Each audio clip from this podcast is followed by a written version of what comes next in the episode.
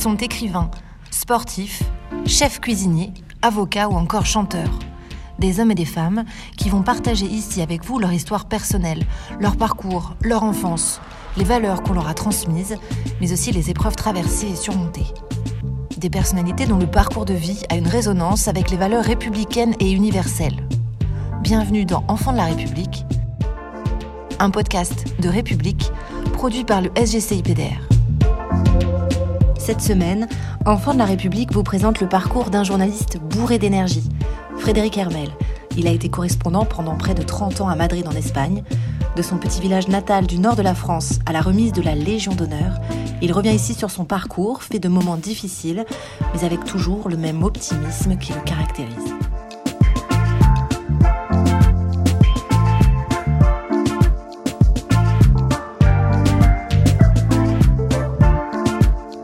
J'ai grandi dans un petit village des plaines de l'Artois, dans le Pas-de-Calais. Euh, mon papa est décédé quand j'avais 13 ans. Six mois plus tard, ma maman euh, perd son travail. Euh, l'entreprise où elle travaillait fait faillite. Donc ça n'a pas été facile tous les jours. J'habitais à la campagne. J'étais très souvent dans la ferme de mes grands-parents. Je suis un pur produit de la ruralité à la française. J'aime souvent raconter que la première fois que j'ai mangé un œuf sans connaître la poule qu'il avait pondue, c'était en sixième parce que je mangeais à la cantine, parce qu'avant je ne mangeais que les œufs euh, produits chez ma grand-mère.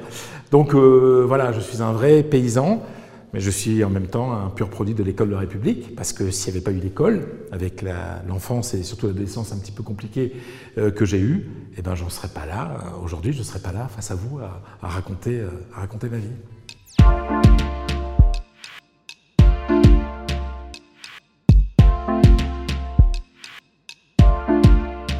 Pour moi, l'école de République est essentielle. Je n'imagine pas ma vie sans l'école. C'est elle qui m'a permis de sortir de mon petit village, c'est elle qui m'a permis de grandir, c'est elle qui m'a permis de devenir journaliste, alors que je viens d'une famille qui était loin euh, d'avoir des contacts dans, les médias. C'est elle qui m'a permis d'apprendre des langues étrangères comme l'espagnol, c'est elle qui m'a permis d'aller vivre à l'étranger en Espagne pendant 29 ans, c'est elle qui m'a permis de, de grandir, c'est elle qui m'a permis d'être qui je suis aujourd'hui.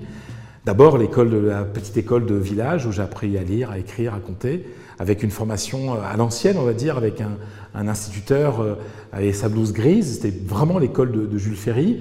Euh, et puis des rencontres au collège, au lycée, et puis un prof qui m'a profondément marqué, qui s'appelait Monsieur Bénard, qui est aujourd'hui décédé, et qui était mon prof d'allemand. Et en quatrième, comme mon père est mort, les choses ont ont commencé à devenir très compliquées. Et puis euh, en troisième, j'avais du mal à travailler. Euh, j'ai repiqué, comme on disait, j'ai redoublé ma troisième. Et en fin de deuxième trimestre de ma troisième, euh, ce prof m'a parlé comme, comme, un, comme un sauveur, en fait. Il, m'a parlé tendrement. Il m'a dit, tu sais, Frédéric, au conseil de classe, là, on, dit que tu vas partir en BEP parce que tu ne peux pas aller en, en seconde générale, tu ne peux pas aller au lycée là, avec les notes que tu as il faut que tu réagisses. Et puis il m'a parlé d'une manière, comme jamais personne ne m'avait parlé, ça a provoqué un déclic. J'ai fait un troisième trimestre magnifique, j'ai eu le brevet des collèges, je suis passé en seconde, et puis après j'ai fait de brillantes études. Et c'était aussi, aussi, et surtout grâce aux profs que j'ai rencontrés à l'école de République, que j'ai pu faire réaliser ce, ce parcours. Donc euh, je leur suis reconnaissant, extrêmement reconnaissant.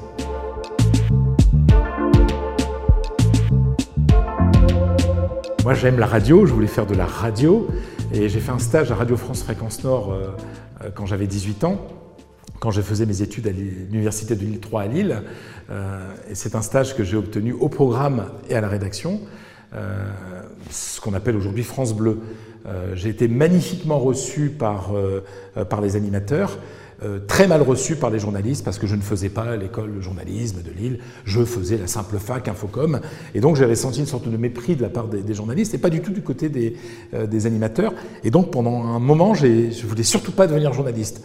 Et puis finalement, euh, voilà, ça m'a été, été, permis avec une rencontre magnifique à Nord-Éclair, un journal régional très important dans le nord de la France, où là, ça m'a réconcilié avec les journalistes. Après, ça m'a réconcilié aussi avec euh, les journalistes radio, et j'ai fait euh, du journalisme ma vie quotidienne.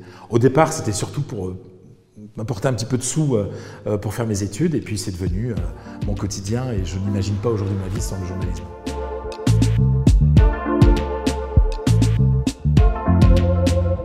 À la fac, en infocom, je faisais un, DEA sur la vision de la France dans la presse espagnole. Et euh, c'était surtout une très bonne excuse pour pouvoir partir à l'étranger.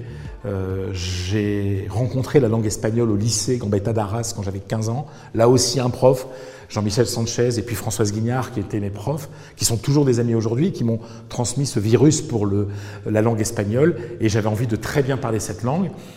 Je rêvais au tango aussi parce que j'adorais le tango argentin, je rêvais d'Argentine. Et donc Madrid devait être la première étape avant de partir vivre en Argentine. Et puis je suis resté à Madrid pendant un an, puis finalement pendant 29 ans, avant le grand retour qui s'est produit il y a quelques semaines. On est toujours un peu plus français quand on vit à l'étranger.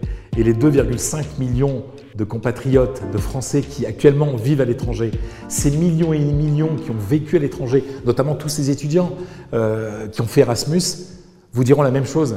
Quand on est à l'étranger, on se rend compte que la France est un pays merveilleux. On a parfois besoin de ce recul, de ce décalage euh, pour admirer un peu plus notre pays. Oui, les Français d'étranger sont des Français à part entière, ils sont même un peu plus français que les autres. Et donc c'était mon cas. J'ai vécu pendant 29 ans en Espagne, en vivant comme un Espagnol, avec des horaires espagnols, avec euh, des habitudes espagnoles, surtout madrilène. Moi, je, disais souvent que j'étais franco-madrilène, français de culture, de cœur, de manière de penser, et puis madrilène dans ma vie quotidienne. Je suis toujours resté français, je resterai français jusqu'au jusqu'au bout, et je, je crois vraiment que je suis devenu encore plus français en vivant à l'étranger.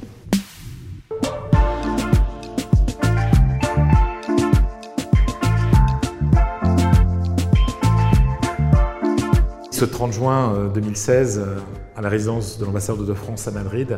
Je vais essayer de le raconter sans pleurer, euh, vu l'émotion que ça suscite encore en moi.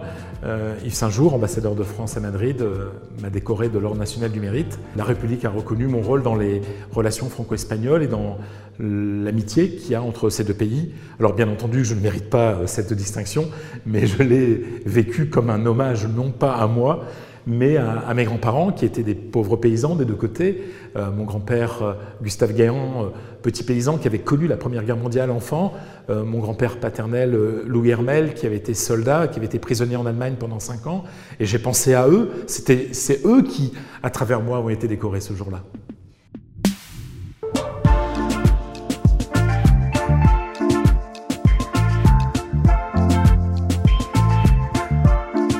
Quand on reçoit ce, cet honneur de la République, on, a du mal à, ne pas pleurer parce que parce que c'est quelque chose qui est beaucoup plus grand que nous. C'est-à-dire que quand on se sent si français, quand on doit tout à l'école de la République, quand on doit tout à son pays, que son pays un jour vous dise toi, tu as participé à ça, tu participes à la grandeur de ton pays, c'est quelque chose qui vous dépasse.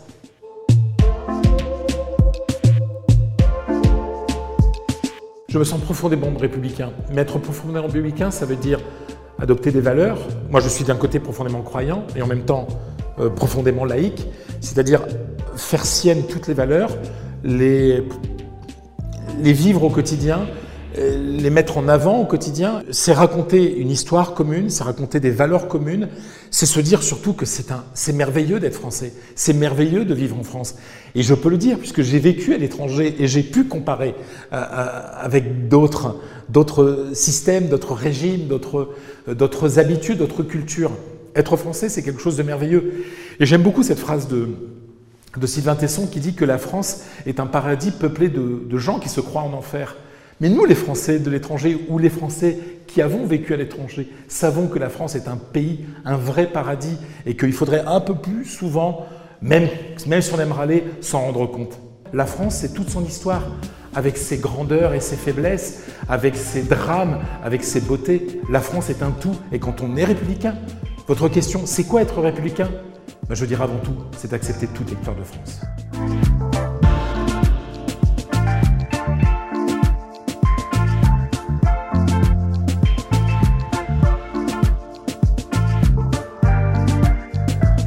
Qu'est-ce qui m'a manqué quand, durant toutes ces années que j'ai passées en Espagne? Peut-être c'est des réflexes au quotidien, par exemple la laïcité, par exemple. Euh, voilà, de voir des, démonstrations religieuses dans la vie quotidienne et, même dans la vie euh, sociale et dans la vie politique, quelque part m'étonner et je me suis jamais vraiment habitué à ça. Alors que moi-même je vais à la messe tous les dimanches, je suis heureux quand je suis en France, de voir qu'à l'école, il n'y a pas de crucifix. Voilà, parce qu'il faut séparer les choses. Et ça, c'est quelque chose de souvent difficile à expliquer aux étrangers, qu'on puisse être profondément croyant et profondément laïque à la fois. Euh, en Espagne, par exemple, c'est quasiment impossible à comprendre. Je raconte une rencontre que j'avais eue à Jérusalem avec un, Américain de, confession juive euh, qui, tout de suite, quand il a su que j'étais français, euh, s'est quasiment jeté sur moi verbalement en me disant Mais vous, les Français, vous ne respectez pas la religion des gens, regardez pourquoi la kippa, pourquoi le voile, pourquoi, pas de crucifix, pourquoi cette haine contre les religions? Mais j'aurais dit mais pas du tout, justement. La France est un pays qui met toutes les religions à leur place et au même niveau. Et la neutralité de l'État ne veut pas dire être anti-religieux. C'est vrai que c'était un peu compliqué pour lui, qui est un lecteur du Washington Post et, du New York Times, euh, de sortir de ces schémas euh, sur la laïcité à la française. Je l'ai troublé pendant quelques minutes et je le raconte dans mon livre. Mais finalement, je me disais que c'était très compliqué, presque impossible pour un Français d'expliquer la laïcité à la française et la grandeur de ce concept.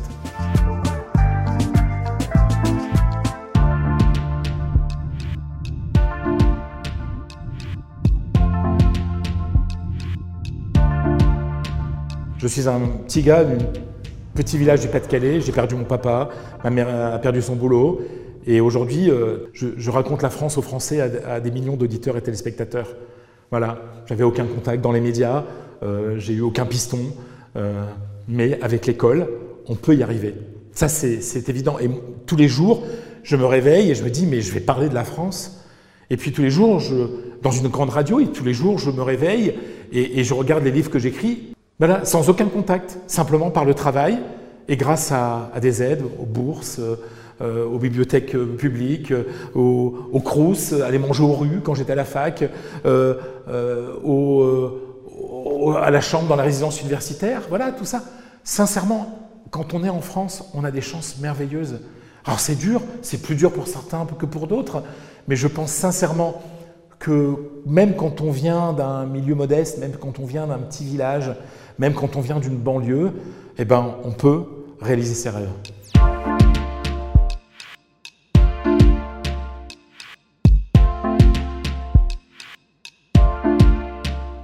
Je ne sais pas si j'ai réussi dans la vie. En tout cas, je fais un métier que j'aime et je vis bien. Qu'est-ce qui m'a permis de réussir? Ben, C'est déjà de savoir d'où je viens, d'avoir de vraies racines, des racines paysannes, d'avoir depuis l'enfance, reçu de mes parents et mes grands-parents le goût de l'effort, le goût du travail, le fait d'être né, et ça c'est une chance, avec un enthousiasme à, balayer, euh, balayer tous les obstacles, à, enfoncer les murs, à, dépasser, à, faire bouger des montagnes. Cet enthousiasme, je suis né avec et, je, me lève le matin et je suis heureux de vivre et je suis heureux de faire des choses. Et puis j'ai toujours eu cette ambition de, de, faire, de rencontrer des gens, de faire plein de choses. Et puis la République, à travers son école, à travers tous les gens que j'ai rencontrés, à travers toutes les aides euh, dont j'ai bénéficié, euh, des bourses aux APL, euh, du resto universitaire à, la chambre dans résidence universitaire, bah, toutes ces aides m'ont permis de, grandir, de faire, de réaliser mes rêves. Rien n'est impossible quand on est français. Vous savez, impossible n'est pas français. C'est pas une légende, c'est pas qu'un mot qu'on utilise comme ça, c'est pas qu'une vieille expression populaire, c'est une réalité. Pourquoi c'est pas impossible quand on est français? Parce que quand on a des ambitions en France, ok, il faut travailler, mais il y a toujours la France qui est là pour vous accompagner.